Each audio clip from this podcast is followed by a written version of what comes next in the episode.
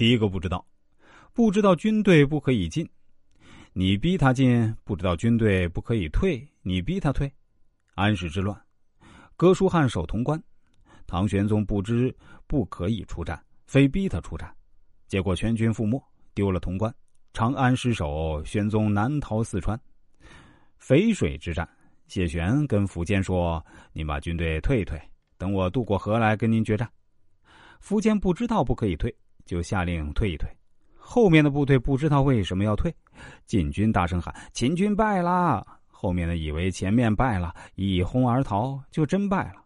这就是不知进退，不知道军队的一进一退都是生死存亡。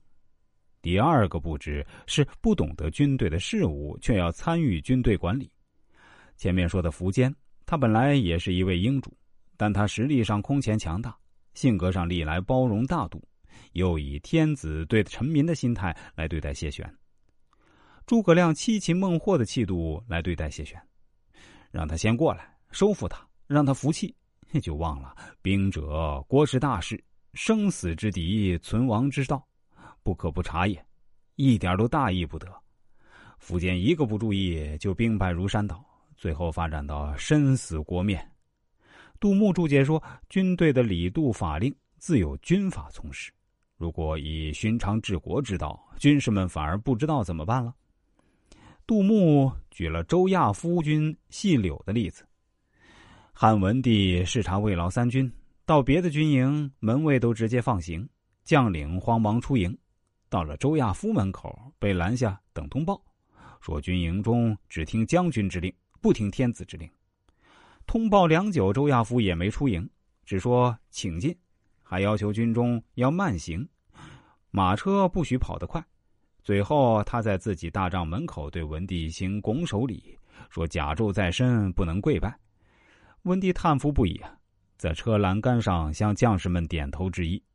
从此认定周亚夫是可以依靠的大将，临终还叮嘱景帝：有兵事就用周亚夫。周亚夫也果然替景帝平定了七国之乱。不过，杜牧把周亚夫的故事放在这儿做例子，虽然典型，也不完全恰当。细柳军营之事，有文帝的品格在，也有周亚夫的性格在。他的性格就是牛逼，他不光在军营牛逼，在皇宫里也牛逼。最后弄得皇上很不舒服，晚年稀里糊涂给问了个谋反之罪，他哪里受得了？绝食抗议，饿死了。第三个不知是不懂得军队的权变，却要参与军队的任命，不得其人就会满盘皆输。最典型的战例就是著名的长平之战了。赵括纸上谈兵，廉颇知道，蔺相如知道，赵括死去的父亲知道，就两个人不知道。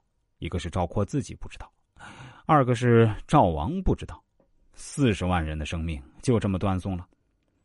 这三个不知都是讲将在外，军命有所不受，国内的事儿归主军管，不可以从国外处理；军中的事儿归将军管，不能由国军遥控。如果国军老是遥控，则三军既祸且疑，诸侯之难至矣。敌国就趁虚而入，搞乱自己的军队。把敌人引来，让敌人获胜。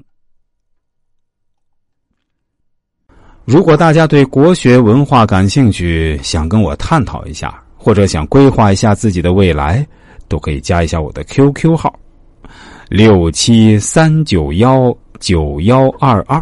啊，这是个九位数的 QQ 啊！我再说一遍，QQ 号是六七三九幺九幺二二。